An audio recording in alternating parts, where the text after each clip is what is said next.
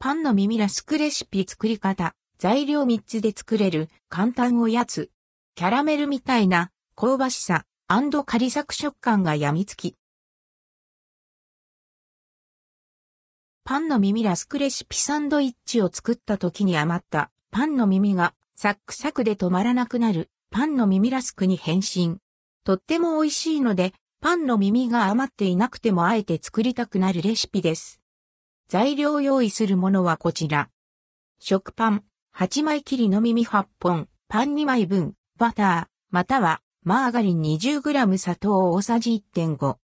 作り方食パンから耳を切り離します。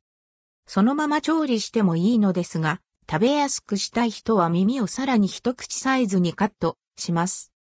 フライパンにバター、マーガリンを熱し、パンの耳を入れて、こんがりするまで炒めます。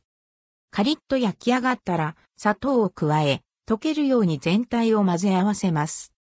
砂糖が溶けて固まったら器に盛り付けて粗熱を取れば完成。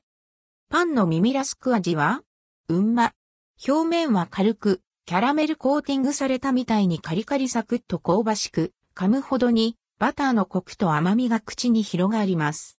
焼いたパンではなくちゃんと美味しいラスクになってる。